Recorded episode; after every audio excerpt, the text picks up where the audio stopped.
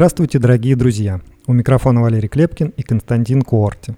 В эфире «Эхо Хельсинки» – независимая радиостанция, вещающая на коротких волнах из финской столицы. Мы были созданы в ноябре этого года по инициативе шведского интернет-провайдера Банхов как партнеры радио «Эхо Стокгольма», начавшего свою работу вскоре после развязывания российской агрессии против независимой Украины. Сегодня 8 декабря 2023 года, полномасштабная война продолжается уже 653 дня. Эхо Хельсинки в эфире по вторникам, четвергам и субботам на коротких волнах в диапазоне 31 метра, частота 9670 кГц, в 11 вечера по Киеву и в полночь по Москве. Мы выкладываем наши программы на платформах Telegram, SoundCloud, Apple Podcast и YouTube. Сегодня в Финляндии День флага, национальный праздник. Страна отмечает День Яна Сибелиуса и финской музыки. С праздником!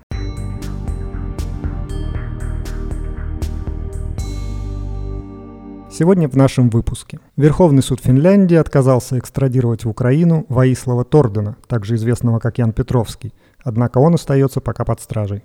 Россия удерживает в плену 28 тысяч мирных жителей и граждан Украины, заявил полномоченный Верховной Рады Украины по правам человека Дмитрий Лубенец. Еврогруппа вынесла предупреждение Финляндии относительно бюджета следующего года. Страну могут ждать новые меры по балансировке экономики на сотни миллионов евро, а также повышение налогов, заявила министр финансов Рика Пурра. Решение об открытии восточной границы еще не принято. По словам премьер-министра Петтри Орпо, правительство продолжает следить за ситуацией. Агентство Европейского союза по безопасности внешних границ Frontex поможет финским пограничникам при патрулировании границы с Россией. Если эти деньги не пройдут, есть только два человека, которые будут улыбаться. Один из них Владимир Путин в России, второй Си Цзиньпинь в Пекине, сказал в Вашингтоне министр иностранных дел Великобритании Дэвид Кэмерон, призвав американцев продолжать поддержку Украины. Профсоюзы грозят парализовать железнодорожное движение 14 декабря. В Берлине прошла акция «За виз россиянам» с антивоенной позицией. Онлайн-петиция организаторов собрала более 47 тысяч подписей. Из-за развязанной Путиным войны интерес к русскому языку упал во всем мире. Литва проверяет предоставление своего гражданства детям Абрамовича. Задержанных в России иностранцев, которые не смогли попасть в Финляндию, заставили подписать контракт с Министерством обороны и отправили на войну, но суд вернул их обратно в Карелию под арест. Егор Алексеев подготовил обзор финской прессы для нашего выпуска. Мы продолжаем трансляции пятой антивоенной конференции Форума Свободной России, прошедшей 1 и 2 октября в Таллине, в которой приняли участие более 200 активистов из 33 стран мира. Напомню, что резолюцию, принятую на конференции, которая прошла в заголовках крупнейших мировых медиа, можно прочитать и подписать на сайте Форума Свободной России. Верховный суд Финляндии постановил, что Финляндия не будет экстрадировать Ваислава Тордена, также известного как Ян Славян Петровский, в Украину. Тордена подозревают э, в террористических преступлениях на востоке Украины. Согласно Верховному суду, в случае экстрадиции в Украину Тордена ждет обращение, унижающее человеческое достоинство. Решение суда первой сообщила газета «Хельсинкен Санамат». Тордена задержали 20 июля 2023 года финские пограничники в аэропорту Хельсинки-Ванта у выхода на посадку на рейс в Ниццу. Украина обратилась к Финляндии с просьбой выдать Тордена для судебного разбирательства 15 августа. Генеральная прокуратура Украины заявила, что спецслужбы страны пытаются задержать Тордена аж с 2016 года, а в 2017 он был объявлен в розыск. По словам прокурора Луганской области, в 2014 году мужчина участвовал в военных столкновениях в составе неонацистской группировки «Русич», которая специализируется на саботаже и разведке. Суд постановил немедленно освободить Тордна, если других причин для лишения его свободы нет.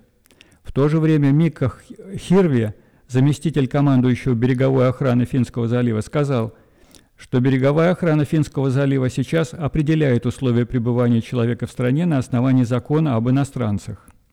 Таким образом, на практике Торден пока все равно остается за решеткой. Если задержание продолжается более нескольких дней, пограничная служба должна передать вопрос о возможном продлении задержания в районный суд.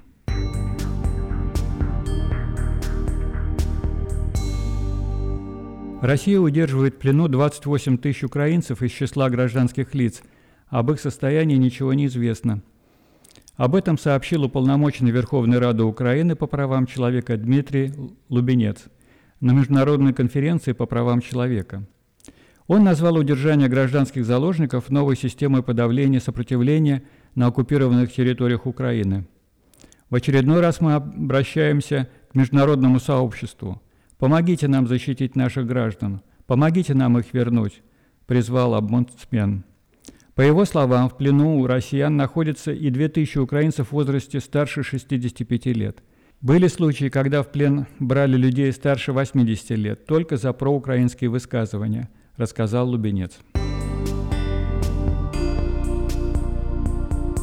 Финляндия получила предупреждение от Еврогруппы относительно бюджета страны на следующий год. Министр финансов Рикка Пурра сообщила, что страну могут ждать новые меры по балансировке экономики на сотни миллионов евро, а также повышение налогов. В четверг, 7 декабря, Еврогруппа на уровне министров финансов стран еврозоны оценила проекты бюджета стран-членов ЕС на следующий год. В своем заключении Еврогруппа вынесла предупреждение четырем странам – Финляндии, Хорватии, Бельгии и Франции. Еврогруппа отмечает, что согласно оценке комиссии, Проекты бюджетов Бельгии, Финляндии, Франции и Хорватии могут противоречить экономическим рекомендациям Совета, говорится в пресс-релизе. Министр финансов Рик Капура присутствовал на заседании группы в Брюсселе. Пурра предупредила, что Финляндия может столкнуться с дополнительными мерами по балансировке экономики в размере нескольких сотен миллионов евро и, возможно, повышением налогов.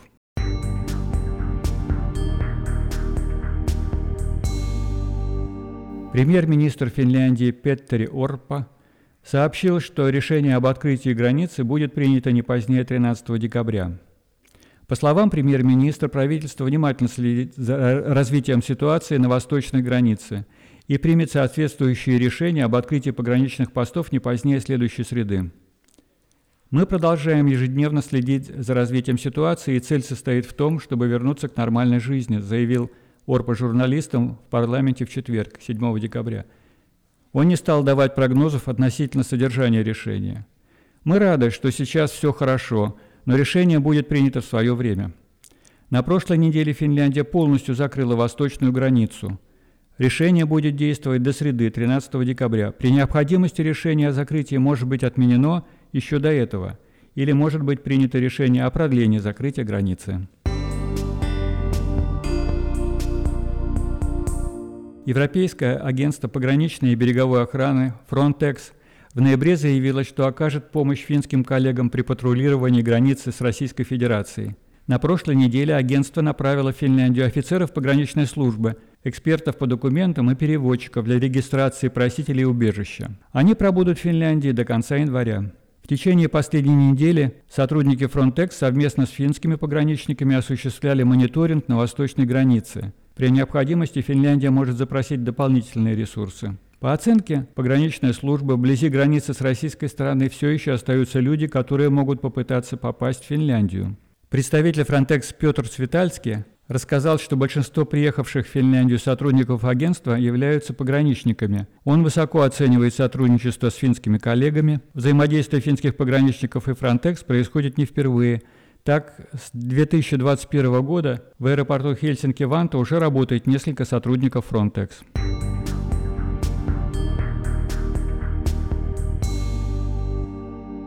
Министр иностранных дел Великобритании Дэвид Камерон во время своего визита в Вашингтон в четверг заявил, что настаивает на продолжении поддержки Украины Соединенными Штатами.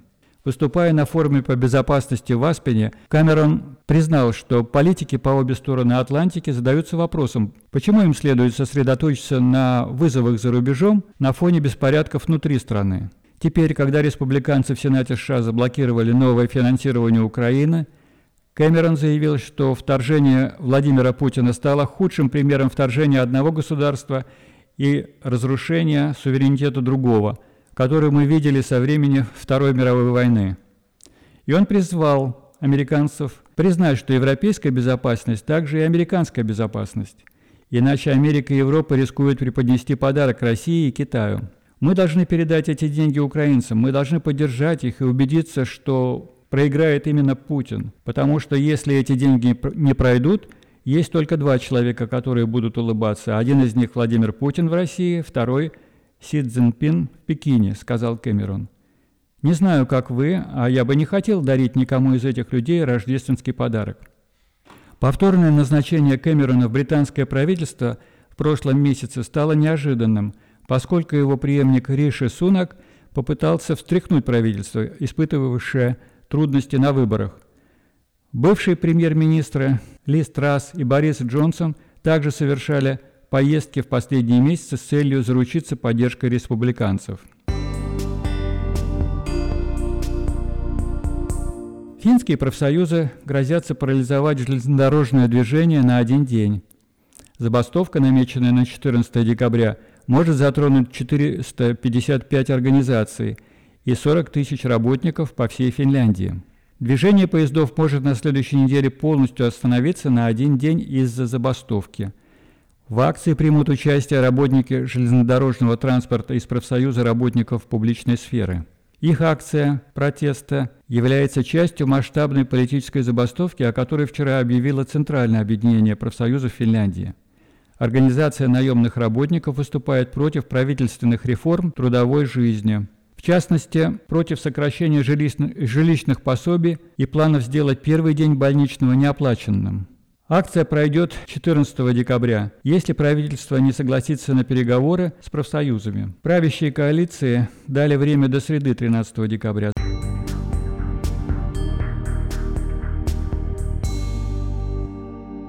В Берлине прошла акция «За визы россиянам с антивоенной позиции». У здания МИД ФРГ активисты выступали выступили за выдачу гуманитарных виз россиянам, которых на родине преследуют за антивоенную позицию.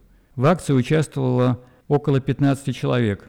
Онлайн-петиция, созданная организатором акции Аршаком Макичаном, собрала более 47 тысяч подписей.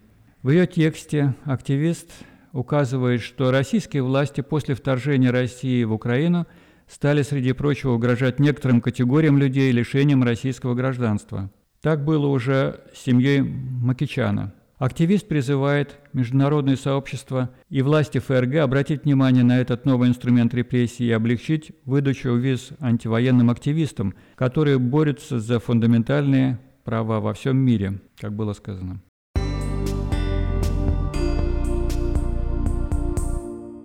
Интерес к русскому языку упал во всем мире.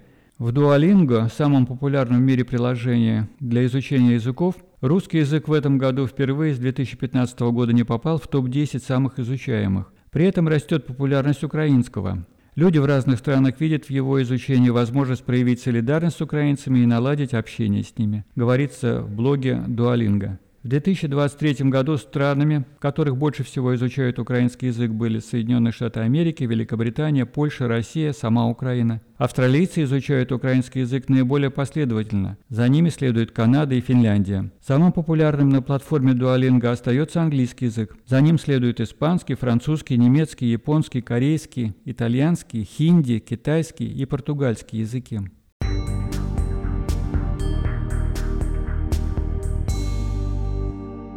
Литва расследует предоставление гражданства детям путинского кошелька Романа Абрамовича. В СМИ было опубликовано расследование, согласно которому Аркадий и Анна Абрамовичи имеют гражданство Литвы, что, возможно, помогло их отцу обходить введенные против него международные санкции. Комиссия МВД проверит, при каких обстоятельствах дети олигарха получили литовские паспорта.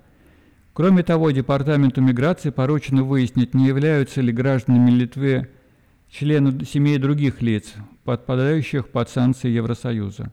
Глава литовского МВД Агне Белотайте заявила, что в законодательство планируется внести изменения, которые позволят лишать гражданства лиц, представляющих угрозу национальной безопасности республики. По словам Департамента миграции Эвелины Гудзинскайте, если литовские паспорта были предоставлены детям Абрамовича в виде исключения – то их можно было бы отобрать по соображениям нацбезопасности.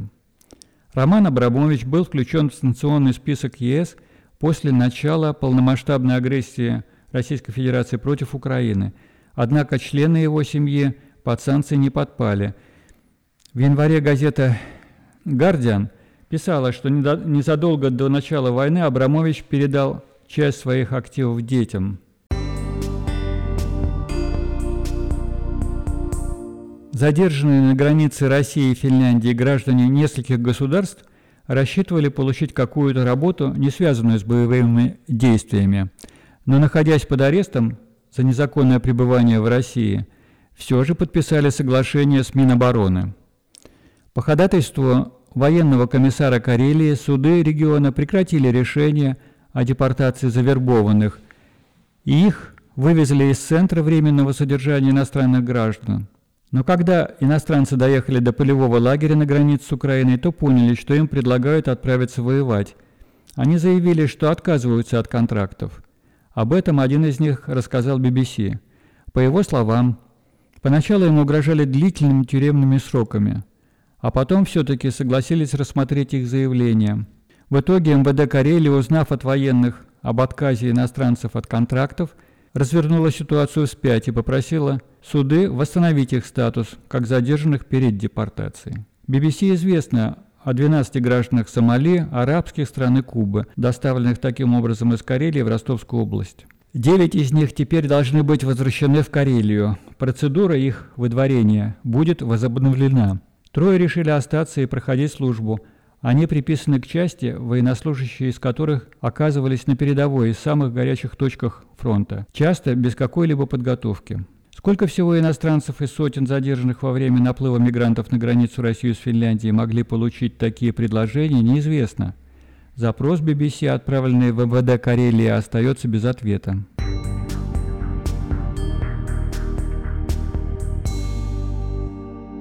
В нашем эфире Егор Алексеев с обзором прессы. Здравствуйте. В материале «Неизвестные пути домой» журналист Юких Контин использует опыт переезда украинцев с оккупированных территорий в Финляндию. Машину отводят в сторону, пассажира направлены в службу безопасности ФСБ для допроса.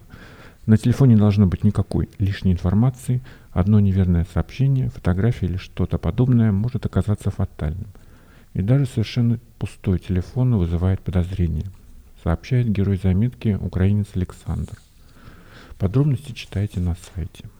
Российское государство оставило жилой дом в Тёле, северном районе Хельсинки, пустым, пишет Вилла Иккола, журналист Хелен Санема. Несколько лет пустует малоэтажный жилой дом.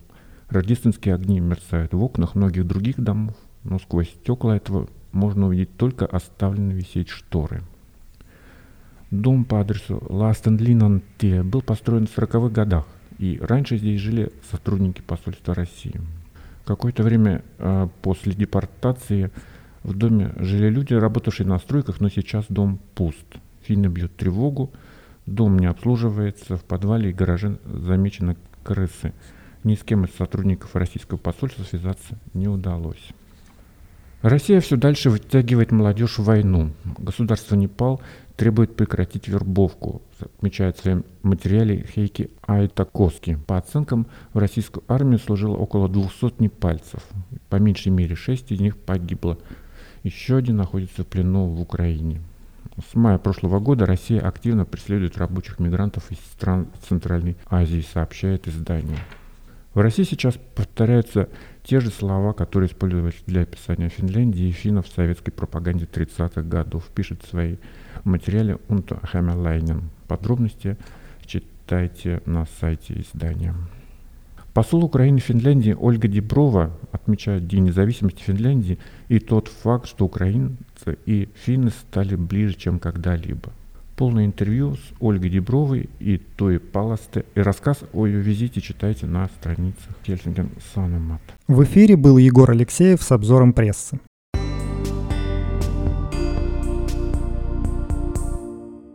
Сейчас мы предлагаем вашему вниманию продолжение трансляции панели антивоенной конференции Форума Свободной России, состоявшейся в Таллине 1 и 2 октября. Здесь Дарья Вагнер из Копенгагена, э, наша коллега, и она должна задать теперь вопрос так, чтобы э, мог ответить или Илья, или Алексей. Пожалуйста, Даша.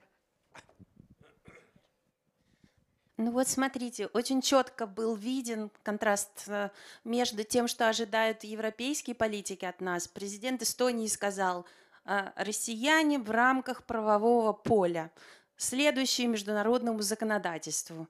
Ну и украинские сэры, украинские большевики говорят, вы должны драться любыми методами, желательно партизанскими, чем незаконнее, тем лучше. вы не можете, пожалуйста, согласиться, чтобы те российские оппозиционеры, которые хотят действовать в правовом поле в рамках законных европейских, могли тоже понять, что нам, собственно, делать? Спасибо. Спасибо. Так, э, ну, давай отвечай. Дарья, Быстро, пожалуйста. Да, Дарья, мне, мне кажется, что вы не совсем поняли контекст, в котором говорил Томас.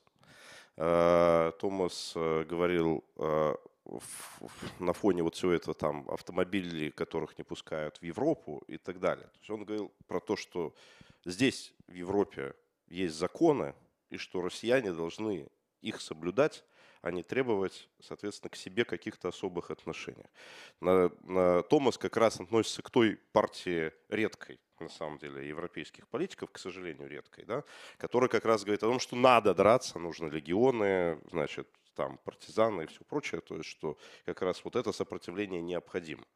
Э, политики, которые находятся в странах Балтии, Польша, Украина в этом смысле занимают одинаковую позицию. Она отличается от позиции там, французов, немцев, которые говорят, вот там никакого насилия, то есть как бы чего не вышло.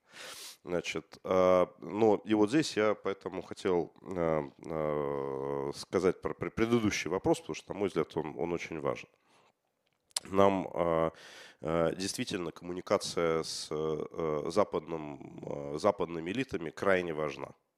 Она важна потому, что на данный момент все боятся думать о том, что такое победа Украины. Они боятся думать о том, что будет после этого.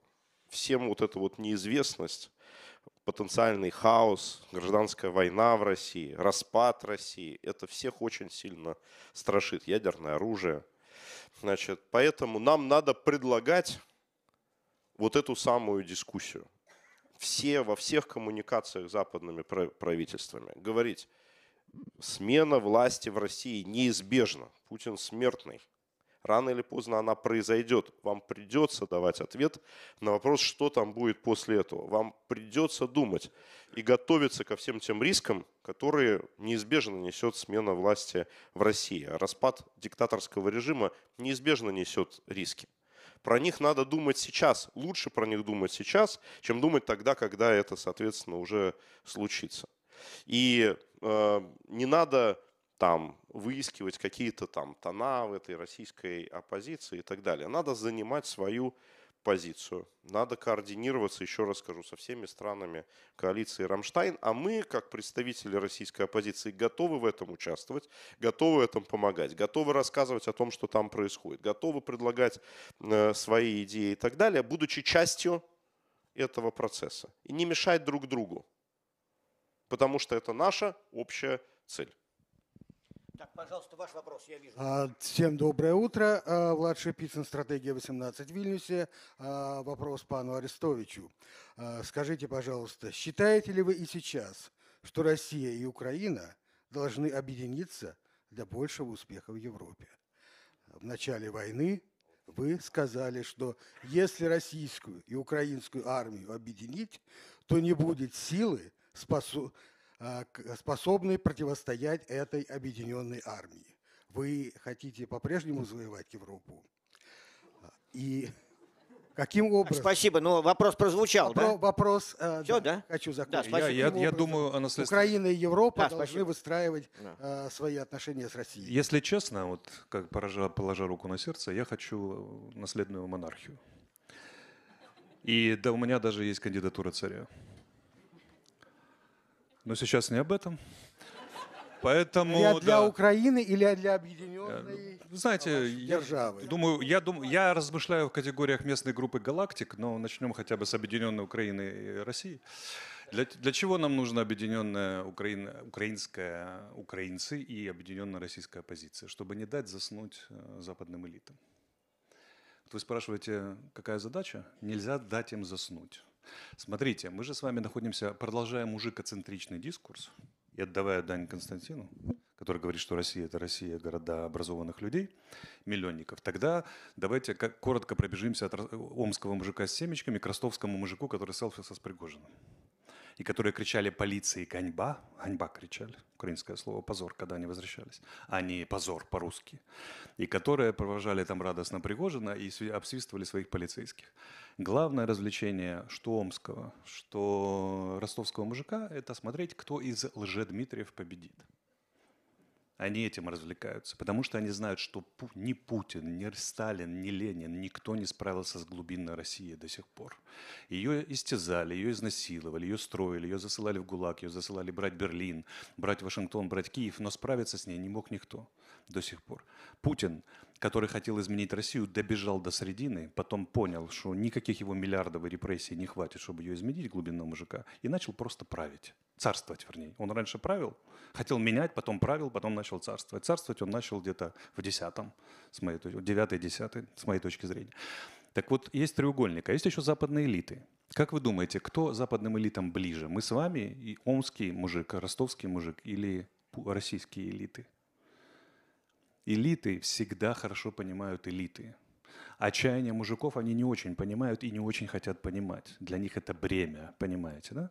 Так вот, наша задача лежит в этом треугольнике. Мы должны объединиться с российской позицией, поэтому мы здесь в частности, для того, чтобы не дать заснуть западным элитам, не дать договориться с Путиным. И как говорит Илья, главный наш месседж – Путин конечен. Путинский режим конечен. Вы можете договориться промежуточное прекращение огня, я не знаю, там все что угодно, но Украина может вступить в НАТО и должна вступить. Но как бы Путин конечен, рано или поздно он закончится. Он закончится в 28-м, 26-м, 36-м, 45-м, но он закончится. Что дальше? А дальше вы заглянете в глаза ростовскому и омскому мужику. И даже вы, вы все пришедшие к власти, я надеюсь, что вы, вот, повижу полный состав будущего российского парламента, вы все равно будете смотреть в глаза этим мужикам. А мужики будут селфиться с вами и плевать семечки, говорить это цены. Так что должны увидеть мужики? Почему нужна альтернативная Россия? Они должны увидеть, что наконец-то Дмитрий или лже-Дмитрий схватились в схватке. Они могут вас презирать, они могут считать, что вы слишком слабенькие, что тысяча э, бойцов Легиона Свободы России или 1700 не изменит пока ситуацию. Но они должны наблюдать, что они есть, что есть альтернатива, понимаете? И западные элиты должны понимать, что есть альтернатива. Не будет альтернативы, игры не будет как таковой. В этом проблема. Если это маленькое эстонское отделение из трех человек, оно должно не давать тут никому спать. Если это Нью-Йоркское отделение из 700 человек, оно не должно спать западным элитам. Оно должно сказать, Путин конечен, мы другие, мы будем после Путина, говорите с нами. Нас поддерживают украинцы, а мы будем вас тоже поддерживать, потому что что? Для нас это альтернативная Россия. Мы никуда от вас не денемся. 2800 километров сухопутной, границы, только 800 лет совместной истории ну, рядом проживания, как бы, и из них очень большая доля в составе одного государства, разных государственных образований. 10 миллионов граждан Украины имеют прямые родственные связи с гражданами России. Ну куда?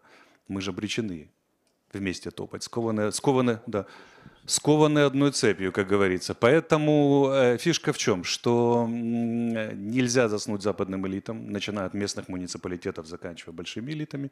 И нужно что? Четко очень понимать, что все в мире, от западных элит до ростовских и омских мужиков, должны видеть, что есть альтернатива, и эта альтернатива работает. А теперь вопрос о качестве этой альтернативы. Если не будет поддержки вооруженной борьбы в России – которые осуществляют РДК, Легион, Башкиры, Сибиряки, Сибиряки и все остальные, не будет ничего. Цитирую старшину Воскова из «Зори, а здесь тихие». «Война, слово не, крик не слышит, она выстрел слышит». Не будет стрелять, не будет ничего. Лучший способ дать заснуть западным элитам и вызвать полное презрение сплевывания семечек омского мужика и нежелание фоткаться а, ростовского мужика – это прекратить вооруженную борьбу или не усиливать ее. Она должна быть по всем вариантам. От диверсионной борьбы, заканчивая там, уничтожением да, военных объектов и так далее. По полному спектру она должна идти, потому что только это услышат. И только это не даст заснуть. И больше всего, я говорил это в июне, говорю это сейчас, что меня беспокоит в, российской, в части российской либеральной оппозиции, сидящей на заборе, и нежелание признать российскую вооруженную оппозицию. Потому что признаками государства, сущностными является наличие правительства и вооруженной силы. На него есть и другие атрибуты, но без этих не, не составляется. Нам нужна не просто альтернативная Россия, нам нужна альтернативная государственность России. Сражающаяся Франция, ближайший пример и так далее. То есть политическое представительство и военное представительство, ведущее вооруженную борьбу разными методами. От партизанских, диверсионных, прямых, открытых военных столкновений и так далее. И главной задачей на сегодняшний момент, и главным условием того, чтобы вызвать интерес ростовского, омского мужика и западных элит, является продолжение и усиление вооруженной борьбы. Не будет выстрелов, не услышат. Замолчат, зато будут слышать только тех, кто стреляет. Стреляет Украина, стреляет Россия, с ними будут разговаривать. Ну, в смысле, путинская Россия.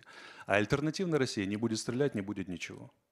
Вот так вы хотите. Европу завоевать? Подождите, я, я отвечу. Секундочку. Нет, нет, нет, нет, нет, нет, нет. У я нас... как официальный толкователь Арестовича. Я Дадим отвечу. слово э, Юрию на 30 секунд. Юрий, да, ладно? смотрите, то, что вы сказали, э, вырвано из контекста, потому что контекст был следующий. Когда Арестович сидел в бункере, конечно же, он не говорил о том, что э, сейчас вот Украина и Россия объединятся и пойдут Европу завоюют. Потому что если бы Путин завоевал Россию, э, Украину, то, конечно же, он об, об угрозе этого именно он и говорил. Он говорил в контексте э, месседжа, направленного на западные элиты. Арестович говорил тогда, что э, Европа, США, смотрите, какая есть угроза. Вот если сейчас произойдет вот это вот страшное действие, и Украина будет завоевана, то объединенная Украина и Россия как это всегда было, в, ну, собственно говоря, в истории, они представляют страшную угрозу для Европы, потому что неизбежно тогда они пойдут э, э, туда, на Запад. Вот, вот это, это, это важный контекст, потому что в этого контекста выходит, что Арестович, сидя рядом с Зеленским в бункере, вот, говорил вот те страшные вещи, которые вы пытались нам сказать. Да-да, спасибо за, за комментарий. Мы, конечно, прекрасно понимаем, мы сами все находимся в ситуации бесконечного вырывания из контекста каких-то фраз, поэтому мы прекрасно понимаем как бы ваш вопрос реальный контекст его. Э, внимание, мы вышли э, сейчас, в данный момент мы выходим за график, у нас мы можем прибавить 7-8 минут. Я хочу оставить два максимум вопроса и возможность спикерам ответить на них. Поэтому, э, значит, еще раз скажу вам, что независимо от вашего вопроса. Несколько вопросов сразу, да? Ну, не знаю. Давайте попробуем так. Хорошо. Давайте, Батыр тогда, пожалуйста.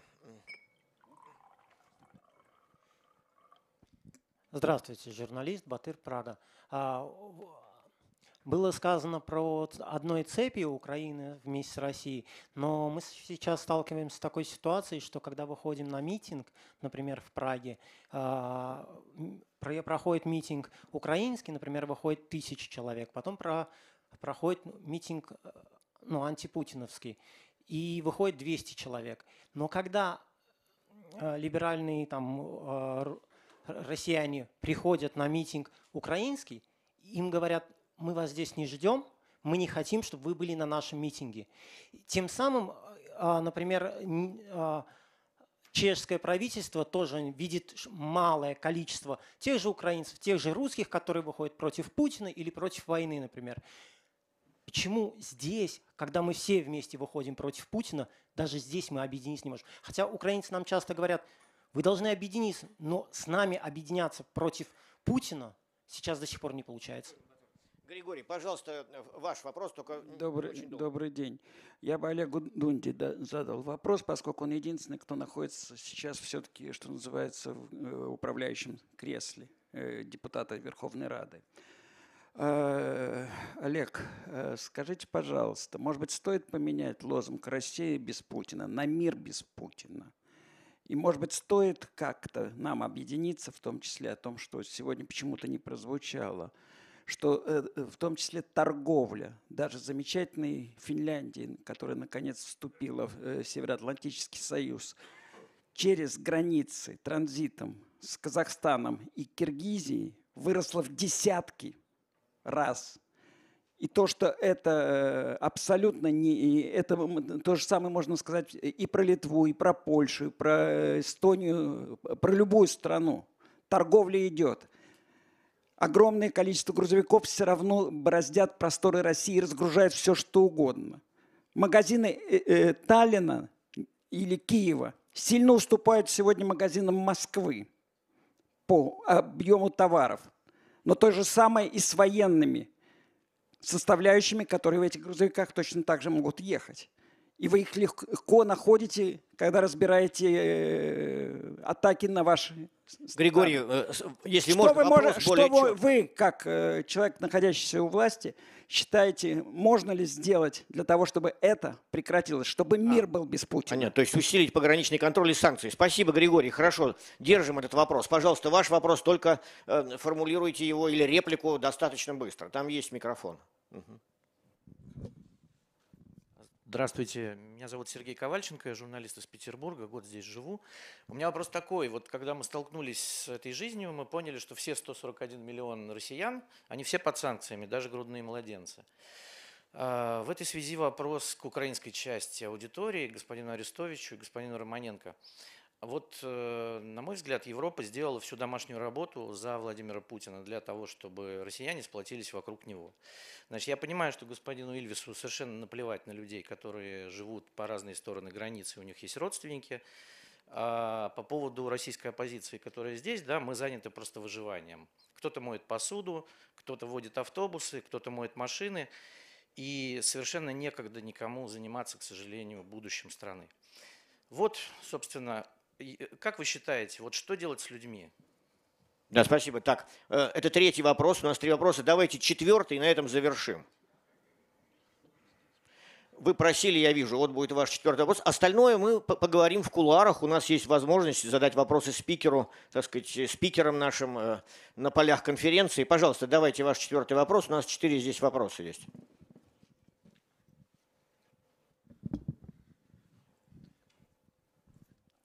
Здравствуйте.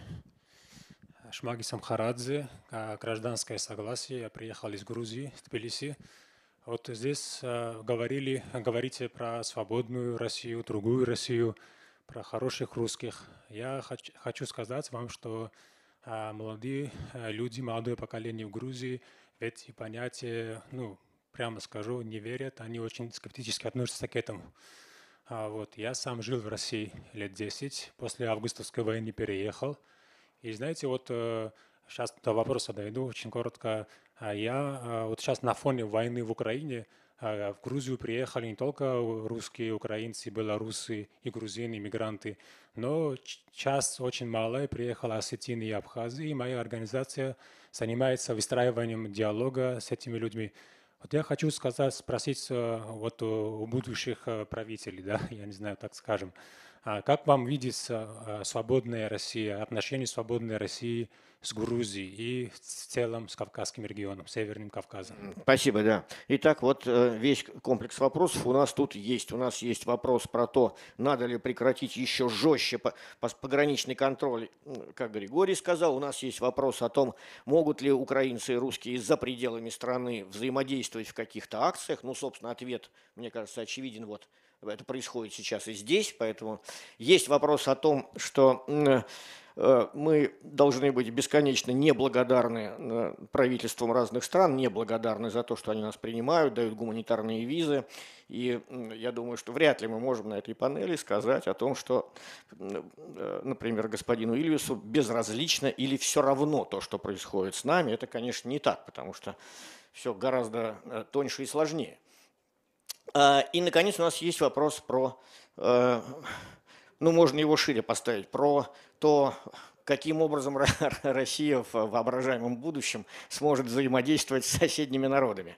Ну, давайте, вот, Юрий, вы у меня есть. Есть, давайте. Я Только вот, коротко прошу. Я коротко отвечу на ваш вопрос или ваш вопрос. Э, смотрите, э, то, что там страдают э, русские, самое разнообразное из-за того, что вот началась война, это просто объективная реальность. Потому что, когда вы говорите, что вы оказались в миграции, вынуждены тут работать, и вам там плохо и так далее, я вам просто приду простой пример, что я, живя там в центре Киева, имея трехмесячного сына и еще двух дочерей, как бы, я каждый день нахожусь в ситуации, что, ну, как бы ракеты, я вчера показывал, летают там в 300 200 метрах как бы, от моего дома, и в любой момент могут прилететь. Э, э, и в этой, в этой ситуации живут все украинцы абсолютно. Это объективная реальность. Страдают все, и кто-то больше, кто-то меньше, кто-то просто гибнет. У нас под домом ходят, э, э, ну не ходят, а их возят люди без рук, без ног, которые оказались в, этой, э, в ходе этой войны, десятки тысяч коллег, у которых, сами понимаете, какие перспективы.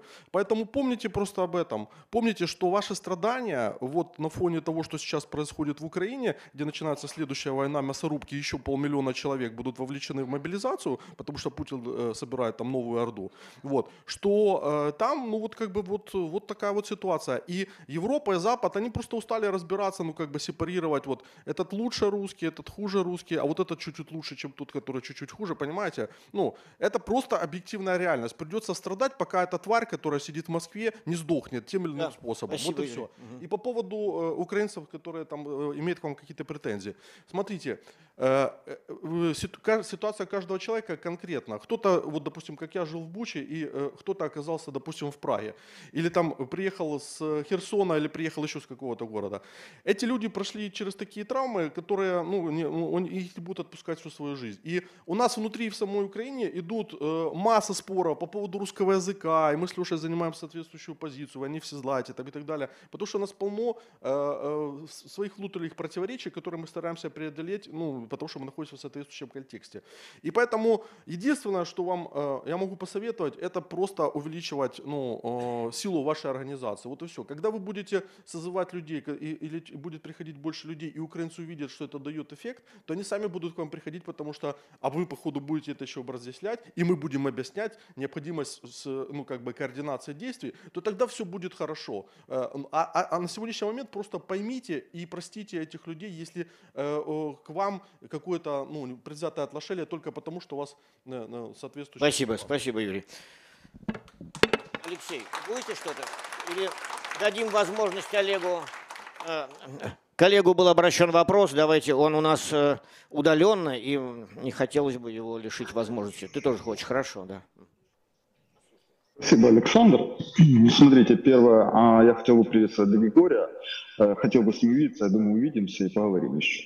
Э, предварительно, э, не отвечая на его вопрос, а другое, вот то, что Юрий сказал, есть один фактор. На Украине победить без вашего участия, без вашей борьбы в этого не будет сложно. Мы не имеем доступа в Тюмень, мы не имеем доступа в Питер, такого безусловного. А вы имеете. И, соответственно, вы должны в этом участвовать. Как я уже сказал о том, что без внутренних процессов, без внутренней войны наша победа и границ 91 года очень сложная выполнимая задача. Поэтому здесь мы должны работать э, совместно и вместе. И вы не должны ждать, когда Украина победит. Ну, это есть на улице. Относительно того, что Григорий задал, э, я бы расширил. Вот тут было два вопроса. Первое, мир без Путина и санкционная политика. Э, я бы так не критизировал, я бы расширил. Ведь Путин не есть единственный человек, который принимает решения, а все вынуждены в оковах его исполнять. Путин есть фактически ответом на внутренний призыв э, внутреннего так называемого глубинного народа. И в данном случае нужно говорить о том, что мир должен быть без империи в любом его виде, и мир должен быть с новым обществом, так, так, который прошел свой процесс денацификации. Ну, другого никто еще не выдумал. И относительно санкционной политики, это то, с чего мы начали. Э, начали. Фактически мы находимся на сломе международной системы безопасности, включая санкционную политику когда мир фактически начинает проводить сепара... э, так, так называемое сепарирование на тех, кто западным миром, э, и на тех, кто с, демок... э, с так называемым диктаторским мироустройством. И это большой вызов, и здесь Украина сама не справится. И здесь мы активно работаем, в том числе и с нашими западными партнерами, с Парижем, и с Берлином, Лондоном, Вашингтоном. Э, объясняем, что без введения так называемых вторичных санкций и без непосредственного давления на такие страны, как Турция, Армения, Грузия, а, их политика, их доминирование, их формирование международной структуры безопасности не может быть успешным. Да, спасибо, Олег, спасибо огромное. Ну, пожалуйста, э, две заключительные реплики, и мы должны все заканчивать. Да, э, я очень быстро, коллеги из Грузии. У нас будет в конце ноября специальная дискуссия на съезде народных депутатов по поводу отношений с народами и странами Кавказа. Просто чтобы сейчас не тратить на время, потому что это длинный э, разговор и длинный ответ. А вот то, что касается вот, митингов и значит, иммиграции. Э, все западные и правительства, и другие диаспоры воспринимают русских на Западе как потенциальную угрозу национальной безопасности. И это является прежде всего. То есть все остальное надо доказывать. Э, в э, Украине, когда мы только начали формировать вот эти вот вооруженные подразделения, и мы ехали на фронт с первой группой, э, мы останавливались на заправке – ну, меня морду лица знают, да, остальных нет, ну, все в камуфляже, я не, я не в камуфляже. Ко мне подходит заправщик и говорит, если это то, что я думаю, то я желаю, чтобы они там сдохли. А потом, там, через несколько месяцев, когда мы тоже останавливались на этой заправке, он ко мне подошел и говорит, вы помните, я вам это сказал? Мне стыдно за это, да, и простите меня. А, вот это то, что касается этих самых там участия в митингах или мойки посуды и так далее. Вот Илвис на эту тему очень правильно э, сказал. Он сказал, вы сначала докажите, чем вы полезны, а потом мы будем с вами разговаривать про машины, визы, значит, там, учебу, то есть разрешения, банковские счета и так далее. И это, к сожалению, очень горькая, но абсолютно правда. И с украинцами то же самое относительно этих митингов. А, и я вот последнее, что я хотел сказать, то, что я вчера там говорил на значит, вот узком заседании. А, я знаю, что здесь есть многие сидящие в этом зале, кто помогает Украине там и деньгами, и какими-то то есть, проектами и так далее. Вот то, что все ждут от русских, это не столько помогать там ЗСУ, сколько помогать вот этим самым российским подразделениям.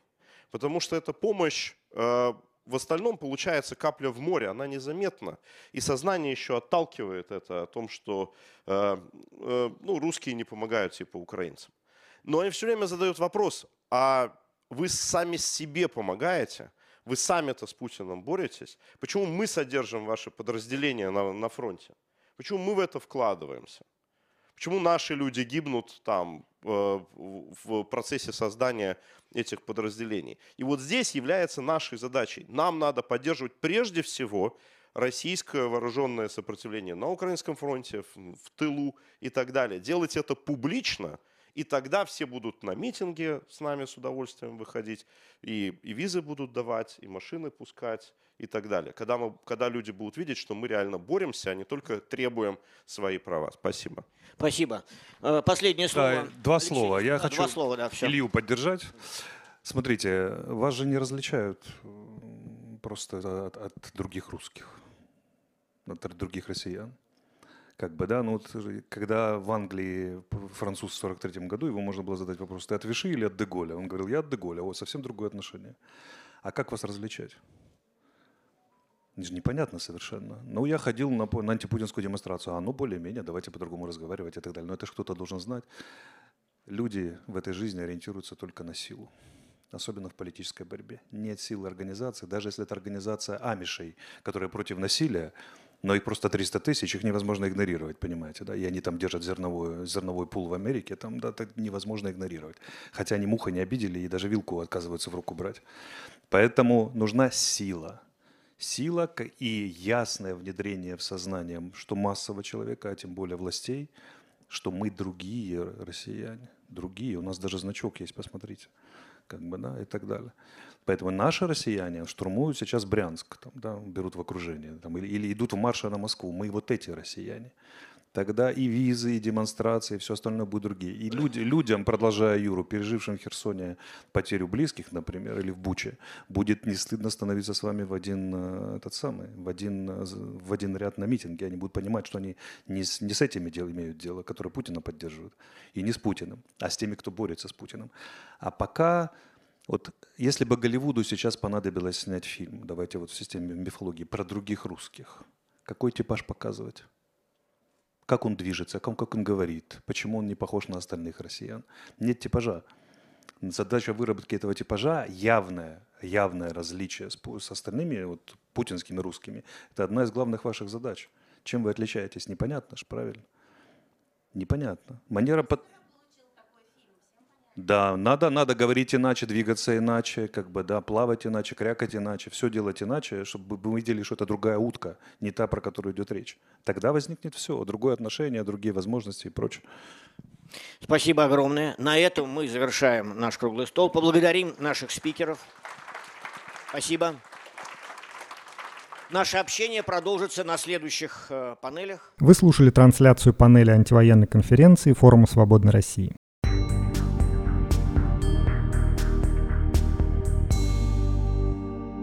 Наша сегодняшняя программа подошла к концу. Напомню, что «Эхо Хельсинки» в эфире по вторникам, четвергам и субботам на коротких волнах в диапазоне 31 метра, частота 9670 кГц в 11 вечера по Киеву и в полночь по Москве. Мы выкладываем наши программы на платформах Telegram, SoundCloud, Apple Podcast и YouTube. Всего вам доброго и до новых встреч в эфире. С вами были Валерий Клепкин и Константин Куорти.